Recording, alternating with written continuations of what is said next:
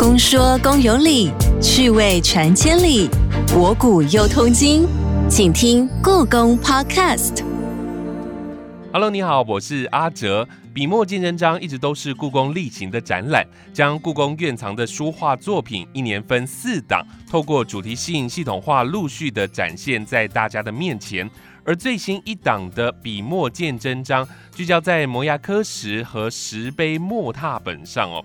因此这次的展览包含了墨拓本和一些法书作品。那这些墨拓本它们源自何处？上面的字体和内容又是什么呢？今天我们邀请到了两位来宾来跟我们聊聊这些展品的故事。首先欢迎笔墨见真章的策展人，故宫书画文献处吴颂芬老师。吴老师您好，嗨，阿哲你好，各位听众朋友大家好。另外一位是重量级专业学者，来自于国立台湾大学土木工程学系的王泰典教授。今天要请王教授从不一样的角度来解析这次展览的文物。欢迎王教授，你好，阿哲好，各位听众朋友大家好，两位老师好。笔墨见真章为题的展览已经举办多次哦，所以一开始就要先请吴老师先为我们介绍这一次展览的主题是什么。笔墨见真章对我们来讲，其实它是一个嗯常设性的展览。嗯哼。那么因为常设的关系，所以当然是希望说，嗯，在一个展览之内浓缩了历朝历代。还有各种书体的作品，来给大家，嗯，在参看我们的一个展览的时候，大致上可以对于中国的书法有一个嗯基础的概念。嗯哼。那这一次的笔墨见真章的展览，我自己觉得，其实书法的话，除了白纸黑字的这种样子法书墨迹以外，还有就是刻帖。跟科石可以用磨踏的方式把它给嗯踏出来很多份的这种样子的踏本踏片，它其实也是书法传播的一个很重要的途径。所以这一次除了法书以外，我们还展出了拓片。因为拓片大字的话，它感觉起来特别的壮阔，而且嗯，给人看起来的话，觉得非常的大气。所以这次我展出来的，除了一般的石碑以外，还有直接刻写在悬崖峭壁上的摩崖作品。那大家可以看见非常豪迈的大字，包括是楷书的，还有隶书的作品。是这回展出的木拓本，它有特别聚焦在某位书法家。或者是某个朝代，还是在某个区域所踏出来的墨拓本呢？阿哲的这个问题，我觉得问的非常好。这一次虽然是常设展啦，但是最重要的一个主题是，我觉得书法史上面大字最集中、写的最好的，除了泰山以外呢，还有另外一个地方是嗯。大家讲说蜀道难嘛，那呃，蜀道这个主题对于特别是喜欢看小说的，或者是爱好历史的，或者是爱好军事的，都会非常喜欢探讨的一个主题。这一次展出来大部分的摩崖作品，它其实是蜀道里面非常重要的一段，就是嗯石门隧道，也就是包斜道这一段的刻石。这一段蜀道其实是陕西的关中。汉四川的汉中非常重要的一段捷径，是那很多文人因为蜀道难嘛，他路途非常的艰险，一辈子难得来一次，或者是说地方官他修缮了一段道路，或是嗯开通了一个隧道以后，他觉得自己这段工程的话实在是太了不起了，一定要刻石记功，纪念所有的人，还有感谢朝廷对他们的支持与爱护啊之类的。我们展出来的这个。石门科石之所以重要呢，就是因为这段路途是蜀道里面非常艰险的地方。那么南来北往，大大小小的科石，统计起来比较为人所知的，一共有一百零四件。那从里面我们选出来最厉害，然后最动人心神的精华中的精华，这样大字，我觉得应该是大字。他的这次选的其实是我非常好大喜功的，把我最喜欢的大字给选出来。那一般的话，我们的展柜里面的话，嗯，有的时候大一点的展柜大概可以放个五六件作品，但是这一次因为放的是大字，还有嗯，它的尺幅非常的大，所以大一个展柜的话，嗯，多的话放三件，小的话放一件就已经放满了。如果大家能够来故宫看展览的话，其实可以知道字真的是非常的大。然后我们这次在布展的时候，其实我的同仁们其实他们也非常的辛苦。在这里的话，我必须要感谢他们，然后并且邀请大家。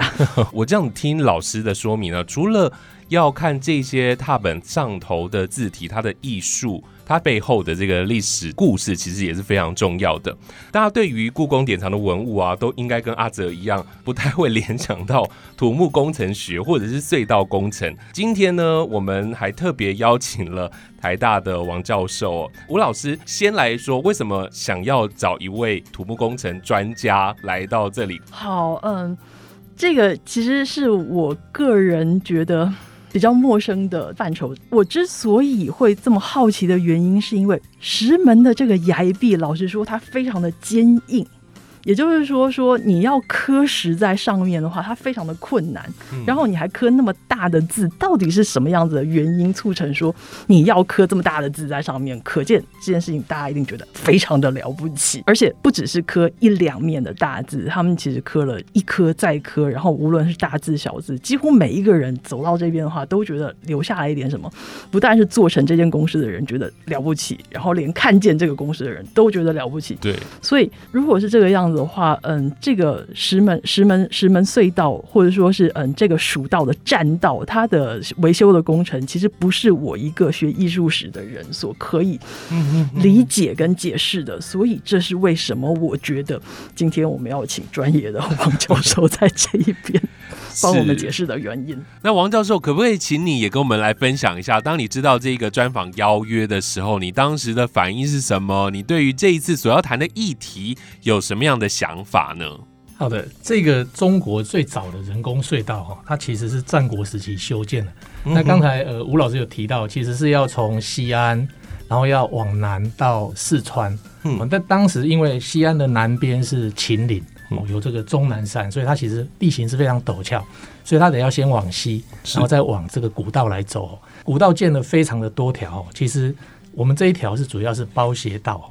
那那时候，呃，他要过这个包斜道，得要爬过叫叫棋盘山哦，叫做也叫做鸡头关。鸡头关对，鸡头关哈，他得要绕道。那那边的地形非常的呃陡峭哦，因此它沿着这个汉江的支流，也叫做包河，去建一个包斜道。嗯哼哼。那建了包斜道以后，还是得要爬，所以他再凿一个石门。嗯。那这个以前没有隧道这个词，所以其实。古时候的名字叫石门，后来才叫呃石门隧道。嗯这个石门只有十五公尺长，大概呃四公尺，四点一五公尺宽，三点六公尺高。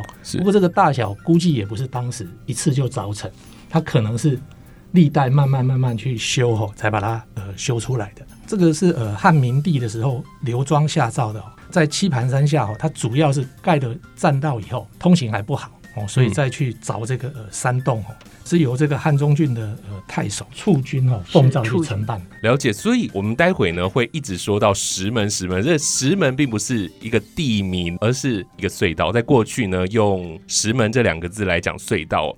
刚刚前头老师也特别提到了，过去古代的官府啊，他在修路架桥啊，在凿山开路的时候，常都觉得应该要被歌颂，所以很多人到了这里的时候呢，就会来刻字。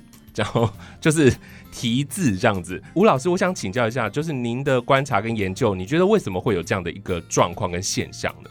一方面是因为天险，这个栈道的话，其实刚才呃王教授也讲到，就是它其实它是切穿凿岭的，那挖挖通了。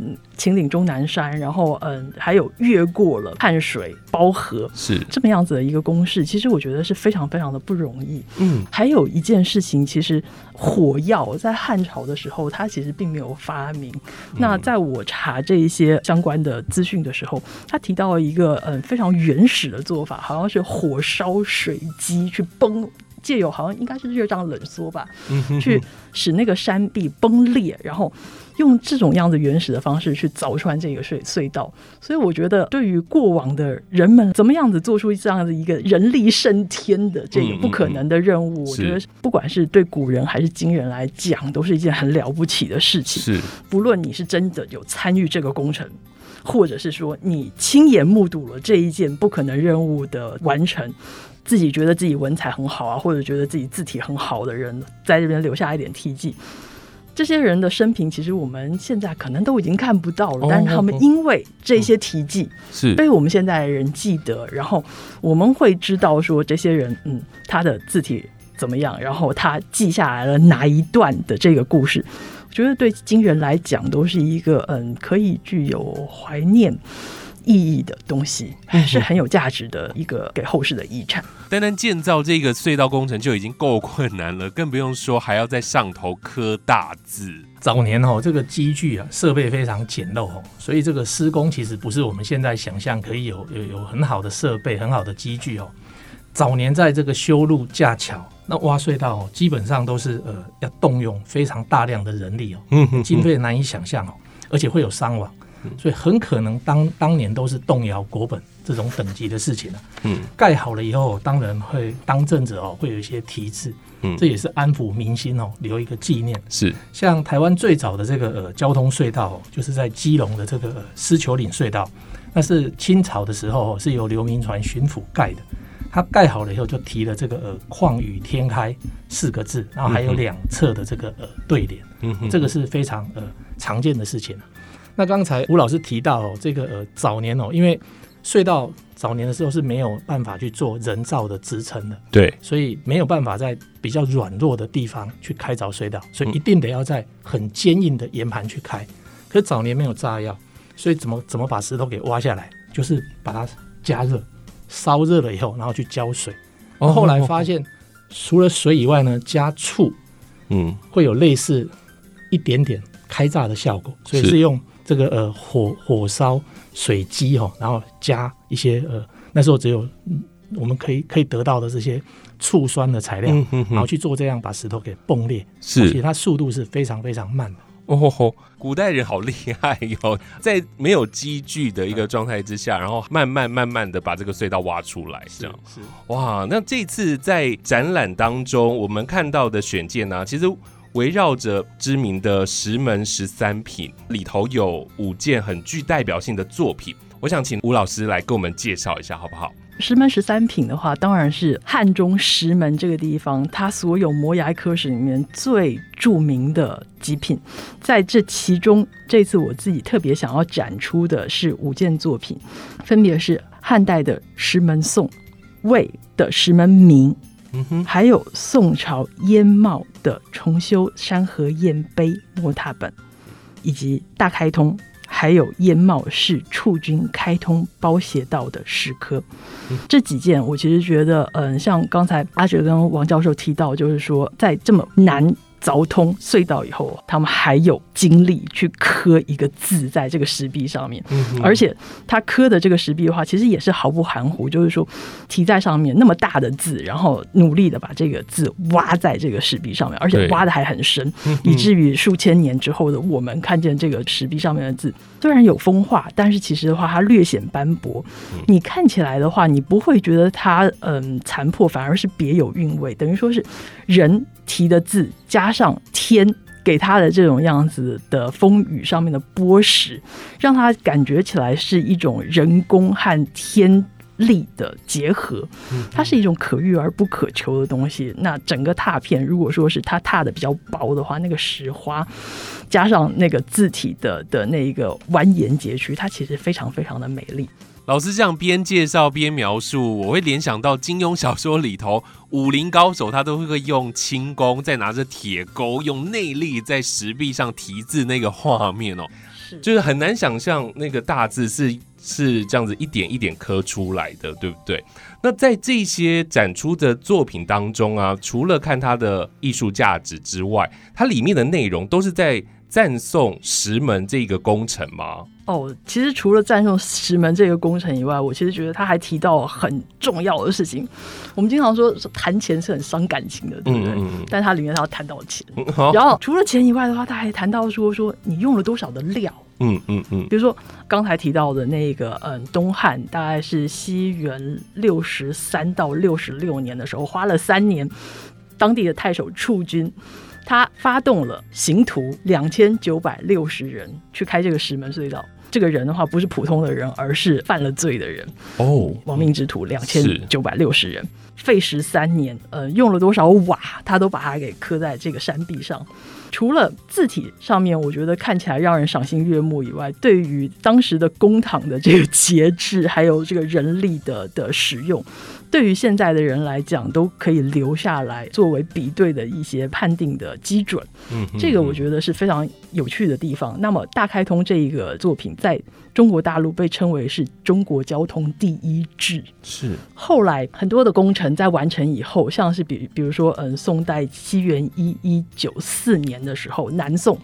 燕茂他所写的这个《重修山河燕碑》，他也仿照同样的体例，就是告诉你说说这个公式的话，我做了多久，花了多少钱，费了多少人，做了什么。嗯，就是他说我盖我筑了一个眼，然后这个眼的话分成六段，然后嗯怎么样怎么样怎么样，他全部写在这个地方。嗯，对我对我来讲是一个非常有趣的事情。嗯哼哼，是不是除了记载花费时间人力？也有记载一些很特别的事件呢。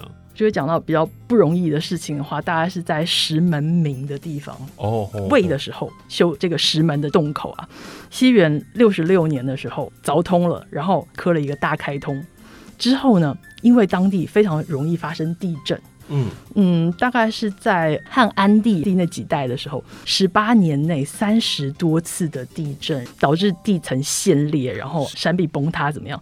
朝廷就觉得说，反正你也是地震的，如果我给你修好了的话，那你还不是一样，就是震一震的话，它有回归原貌。当时的人觉得非常的不方便。当地的一个人叫做杨焕，字梦文，所以杨梦文这个人的话，他就觉得说我应该要为乡亲争一争，那争。就反正就是之后的话，他不断的上诉，不断的上诉，终于争取到朝廷愿意配合你来修缮这一段。后来杨焕他的同乡担任地方官的时候，他也把这个事情把它给写上去，感谢朝廷支持，感谢杨焕不畏权势，不断的去上书上表做这件事情，这些刻在石壁上面的感谢状。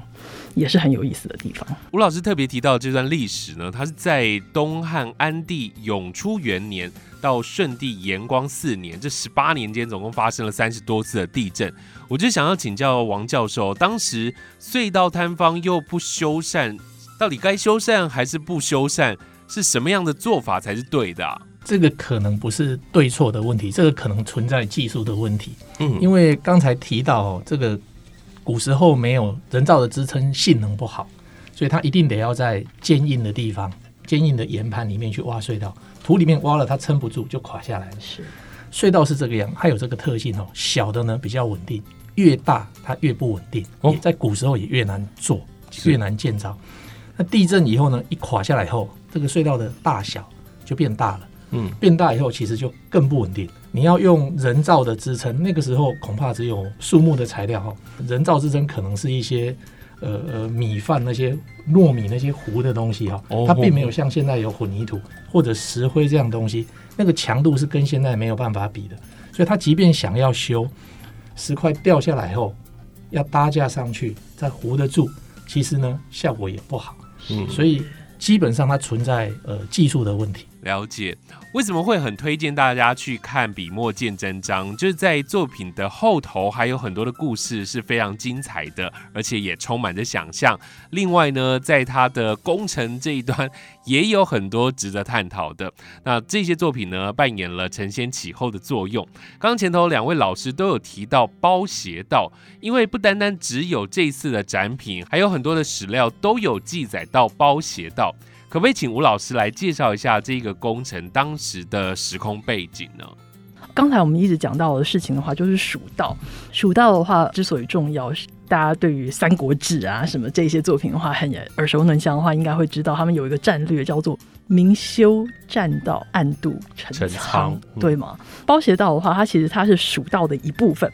蜀道的话，其实它分为呃南北两部。我们的说的这个包斜道跟嗯陈仓的话，它其实是在北边。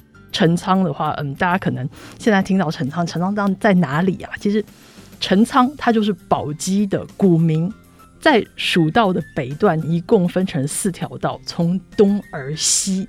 分别是子午道、唐洛道、包斜道和陈仓道。包斜道它的嗯虽然是行走起来它特别的险峻，但是其实它的路段相对起来它比较短。嗯，也就是说，它从陕西关中到四川汉中，其实它走的是最直线的道路。如果你走包斜道，相对于你走比较好走的子午道，嗯。省大概四百多里的路程，如果换算成公里的话，起码两三百公里。那嗯，如果说是换成换算成嗯骑马，或者是我想应该骑马骑骑马可能有困难，或者说人走的话，好几天的路程都有可能。再来的话，像刚才王教授提到，以往的修这种样子的嗯隧道，或者是说修栈道，它最常遇见的问题的话，当然是第一个经济，嗯，第二个。军事对，在《史记》里面，你其实就可以看见，就是嗯，司马迁有讲到说说修包斜道的这个事情。那为什么修包斜道呢？因为当地的居民以所多易所险，就是他们要做生意。再来的话，就是《三国志》里面，当然诸葛亮有很著名的隆中对，讲到说说四川汉中这个地方，对于天下大事，他所占据的这一个嗯举足轻重的这个关键地位。所以也就是说，为什么关中跟汉中物产丰富，跟中原地带的这个交通这个位置的话，非常的重要。包斜道它的这个位置的话，除了军事上面、经济上面，它也是非常重要。还有我们现在现在在看战争片啊，有的时候看见说，嗯，你要阻挡敌人怎么样的话，经常你就。把那个桥给炸了或者什么的，包斜道的话，它其实它在嗯魏晋三国那个时代的话，也是一样，当地的盗匪或者是嗯骑士的人的话，经常做的就是把栈道给砍了，把栈道给烧了或者什么的，所以导致那个地方的话，就栈道经常的不通。最悲情的话，就可能两百多年都不会通这种样的，大家可以想象这是一个多么可怕的拥塞。是啊。这样可以见得包斜道在军事跟经济上是非常重要的，因此才会不断的被提到这个地方。这次的展品当中，都和包斜道有关系吗？应该说是这次展出最重要跟包斜道的作品，一共是五件。那最早的一件当然是汉平帝永平六年的时候，汉中太守处军以三年易使广汉。蜀郡 八郡行徒两千六百九十人，开通包斜栈道的这一个处军开通包斜道科室。那书法史上面的话，我们简称它叫做大开通，因为字很大，然后开通一个隧道，所以我们叫它大开通。那这个是嗯，永平九年的时候，西元六十六年的时候，它完工了，所以科室纪念。但是呢。大开通这个字写的非常的大，然后它就刻在那个石头上面。本来以为大家都是可以看到的，但是很不幸，不能说不幸啊，就是他运气不是很好，就是他刻他选的那一块山壁哈，之后不知道气候变迁还是什么样，长满了苔藓，爬满了藤蔓，是，所以后来的人没有发现它。啊，到了南宋光宗绍熙五年的时候，重修三河堰碑的这一个堰帽，在当南镇的这个地方的县令，地方官呢，当然要照顾百姓。那一年就发生了对于地方官来讲很头疼的事情，就是夏天的时候大雨连绵。一直下，一直下，一直下，下到后来的话，就是为什么他要重修山河堰，就是因为原本的那个山河堰被大水冲坏了，所以冲坏了以后，地方父母官的话要重修这个山河堰啊，就筑了那个小小的水坝嘛，那个堰就重新修修起来。修起来以后，燕毛觉得，嗯，这个这件事情，我觉得我做的很不错。为什么不错呢？因为重修山河堰哈，这个很花钱呐，很花工啊。如果我们要让当地百姓集资来修这个山河堰的话，花的钱其实是当地百姓四年的赋税哇！叶茂没有做这件事情，他很能干，他就是嗯，就集资集集资，就几个地方官捐款把这个钱给出了，做了这么样的一件不得了的事情的话，当然应该要表彰一下自己。他用很大的字，大概六寸吧，换算成是公分的话，大概二十几公分左右，这个大字写了这么样的一个重修三合宴碑，然后刻在山壁上。刻好了之后，地方官员很做的要很重要的一件事情叫做验收。嗯哼，所以呢，验茂的话他就去验收了。大雨连日冲刷，突然发现一处山壁好像刻了字。他在巡视自己的山河堰碑的时候，突然发现了大开通。嗯哼哼，发现大开通，他当然是非常的高兴了。那你大开通嘛，已经非常斑驳了，经过大雨连日，看得不太清楚嘛，所以我就把我发现大开通的这件事情，加上大开通的释文。我烟帽的隶书小字仿大开通这个字的笔法，写在旁边。所以这个字体比较小，书法史上面叫燕茂写的这个东西叫小开通。嗯嗯。再来的话，我觉得讲到燕茂，可能大家不知道燕茂是谁，但是我们讲到北宋的著名的一个文学家宰相晏殊，嗯哼，大家一定就听过他的名句的话是“无可奈何花落去，似曾相识燕归来”。燕茂是晏殊的四世孙，中间的话有一个这样的一个关系。那嗯，今天大家讲到燕茂的话。对他的印象，应该除了他是晏殊的孙子以外，还多了他是南郑地方的父母官，还有就是因为燕茂留下来这一个题记，所以现代的人或是清代的时候的话，对于经史学非常非常有兴趣的这些人，看了燕茂的字，都说这个宋朝的隶书实在写的太好了，写的非常的平淡，非常的天真，不输汉朝隶书的那种样子的奔放跟活力，所以把燕茂誉成誉为是宋隶第一人。这是他们之间的关系，我觉得是非常感人的故事。是老师说的非常非常的清楚。不过每一次找到以前的题字啊，就要再题字一次，从大开通变成了小开通。那现在再发现，不就变成了微开通吗？微开通是字很小那个 纳米开通，纳米开通这样子。老师，我们先聊到这里，要来休息一下，进一段故宫爆挂单元。待会继续回来请教两位老师。故弄玄虚，真有其事。故宫爆卦，你来猜猜。所谓的包斜道是古代翻越秦岭，从陕西关中通四川汉中最重要的交通干道之一。你知道书法史上和包斜道工程有关最重要的作品集中于何时吗？A. 战国到秦朝。B 东汉到北魏，C 唐朝到明朝，D 宋朝。故宫爆卦，稍后解答。继续回来，公说公有理。那今天的故宫爆卦呢，就请你听到节目的最后，我们在后头会告诉你正确的答案。那继续呢，我们要来请教一下王教授。如果从土木工程专业来讨论，你会觉得这个石门隧道它这个工程啊？跟现在台湾的隧道工程有什么样相近或者是相异之处？其实，在现代化的这个机具出现以前哦，大型的土木工程哦是非常非常花钱哦，它是动摇国本的事情哦。所以早期会建造隧道啊，会架桥或者盖古道哦，通常都是为了运补或者是这一类的军事目的。是，那久了以后呢，才慢慢有这个经济的发展，盖起来发展出来的哦。这一点哦，在东方跟西方的历史上是相近的。嗯，我们台湾现在呢，像苏花公路，早期呢就是日据时代的临海道路慢慢发展起来的。嗯，那还有日据时代的这个呃追路古道，它为了要里翻，也是这样慢慢造起来的。哦，这个石门隧道哦，应该当初也是除了这个出蜀道，我在猜。多少跟军事呢也是有上有一些些关系的。嗯嗯嗯。那除了这个以外，其实呃，台湾早期有很多因为不同目的建造的隧道，像清朝时候盖的这个桃园大郡哦，它里面的这个月眉郡的时空，嗯，大概在呃距今哦大概两百年前，那个时候呢是西方第一次工业革命的晚期，它没有炸药，没有现代化的机具，特别是没有动力的来源。嗯嗯。哦，所以这样一条引水路呢，都是要靠。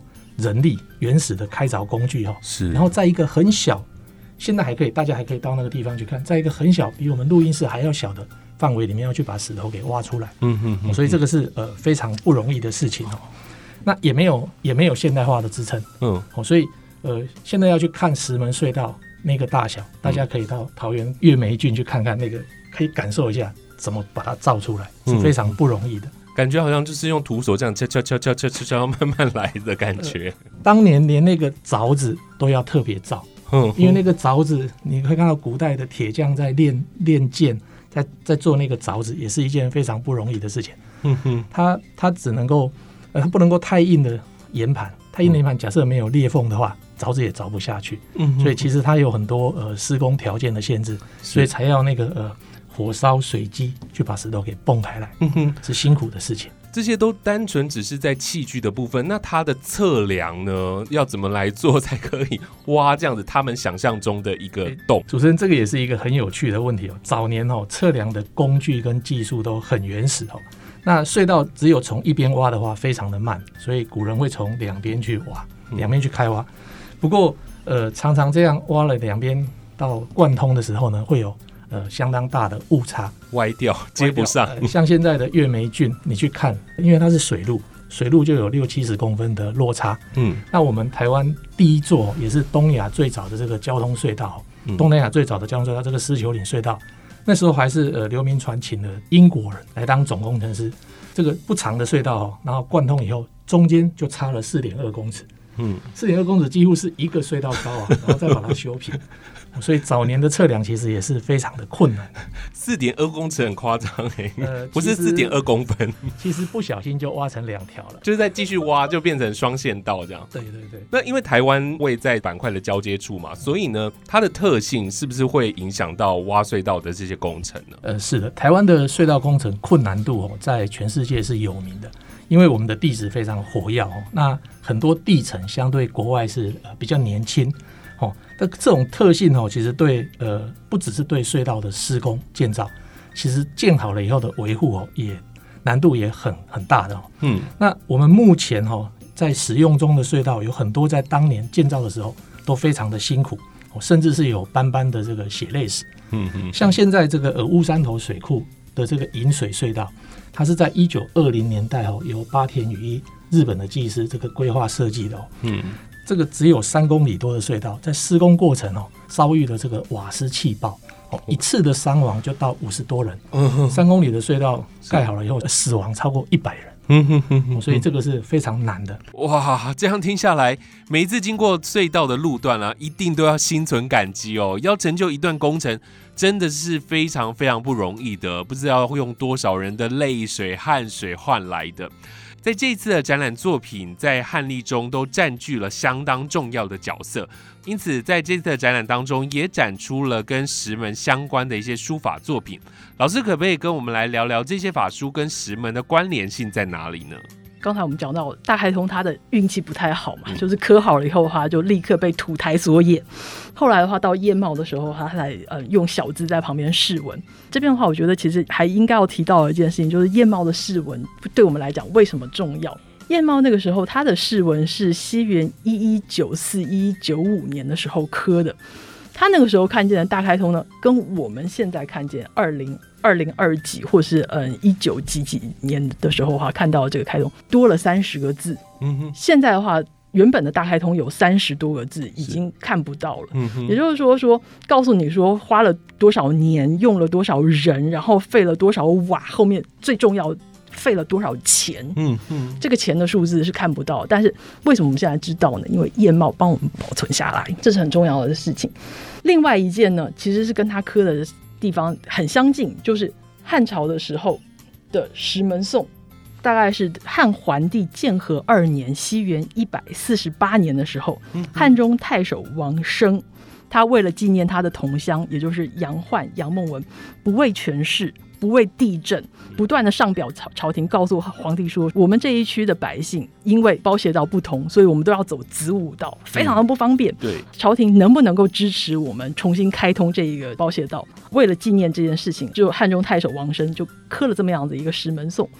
当然，这一件作品的话，它是刻在崖壁上面，书法非常的好，因为没有了尺幅的这个限制，直接写在这个崖壁上面，所以它的字体的话，它左右开张是汉隶本色，感觉起来是飘飘欲仙的，就飞起来，你也不会觉得说它特别的软弱或什么的，它就在崖壁上面，但是你在读它的那个那个笔画的时候，你可以感觉到它里面的蕴含的那个动势，那个样子的美。这件作品《石门颂》呢，相对起来，他的运气就很好。他的那篇崖壁不会长什么样子的东西，很早就被人家发现了。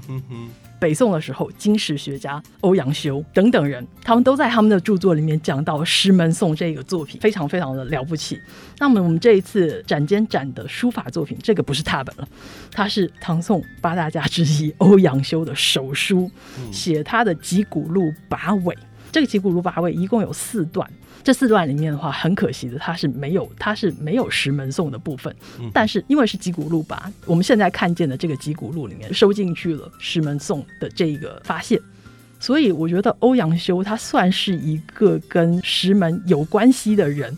击鼓录把尾的这个作品的话，它也算是一件跟石门有关系的作品。这个作品如果大家去看的话，它其实它是一个长卷。欧阳修他是以硬毫写小字，写一个非常端端正的楷书，但是他的楷书不会让你觉得就是安静的、很端庄的、悠闲的在那一边。他的那一个嗯字体的话，你可以看得出来，他的那个出锋极尖极尖，写出来的那个肩架非常宽绰。你看，你看他的那个字体，你会觉得。啊天哪，这个字体怎么写的这么样子的玲珑？你去看那个字的时候啊，你会觉得说欧阳修这个人，他写字不过就是写写一个把尾，就是写的这么样子端正，就是真的是非常非常美的一个作品。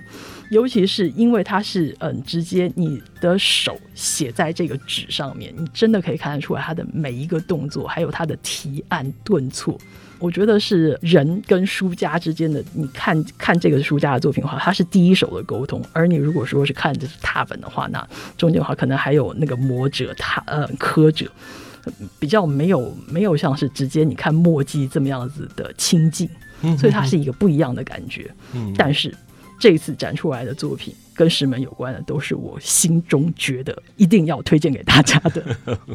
所以这一次一定要进到故宫来看这一次的笔墨见真章哦。那据说这一次的这些内容啊，石门铭啊，是不是后来也成为了呃日本学习的一个法书的一个楷模呢？是日本书道他们觉得，比如石门颂、石门铭还有大开通。这几个作品在书道史上面的位置非常的重要，比如像是大开通的话，它的用笔非常的古朴，所以我们说它是隶中的篆书，也就是它非常的有古风。而石门颂的话，它是因为我刚才讲的非常的飞动，所以被誉为说是隶中的草书。也就是说，即使它是隶书，端整的隶书，但是它的那个笔致的话，它带有草书的飞动，非常的不简单。那再来的话，就是石门铭，这是北魏年间刻的，也是因为军事的关系去修这个包斜道，包斜道就拥塞了两百多年以后重启这条道路，当地的地方官叫做羊脂，牛羊的羊，福祉的祉，命人刻了这样子的一个石门铭。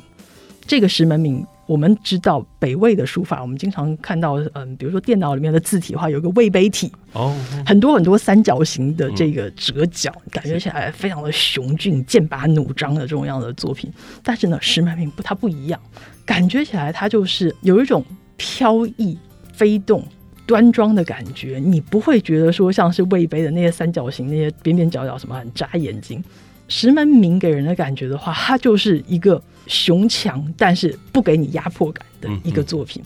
还有它的用笔，其实它是方圆并济，连已故的著名书法家于右任都把石门铭视为是他每一天在写书法的时候的日课。所以我觉得日本人把他们这三件作品视为是必修的古典，其实，嗯。对于学书法的人来讲，是一个非常非常好的检则。哇，今天真的好像有好多故事，我们都没有讲到，这样子非常谢谢两位老师很精彩的解说。相信大家听完了今天的故事呢。即使你不是很常去看书法艺术的民众哦，那你这一次也可以从工程历史或者是隧道工程这样子的角度来欣赏这一次的文物，用不同的观点来看笔墨见真章。当然，如果你是爱好法书的人哦，当然一定不能错过这一次的展览。这些都是在书法史上相当具有代表性的一些拓本文物，还有书法作品。再次的谢谢两位老师来到节目当中，谢谢你们，谢谢阿哲，谢谢大家。故宫爆卦，你猜到了没？你知道书法史上和包斜道工程有关最重要的作品集中于何时吗？答案是 B，东汉到北魏，包含东汉时期的大开通、石门颂。北魏时期的石门铭等摩崖石刻，不仅记载了当时工程的相关背景，具有高度历史文献价值，更由于摩崖作品不受纸绢尺幅限制，大字开阔且自由奔放的特点，在书法史与交通史上留下特别受到后世推崇的精彩篇章。下集公说公有理，继续说到你心坎里。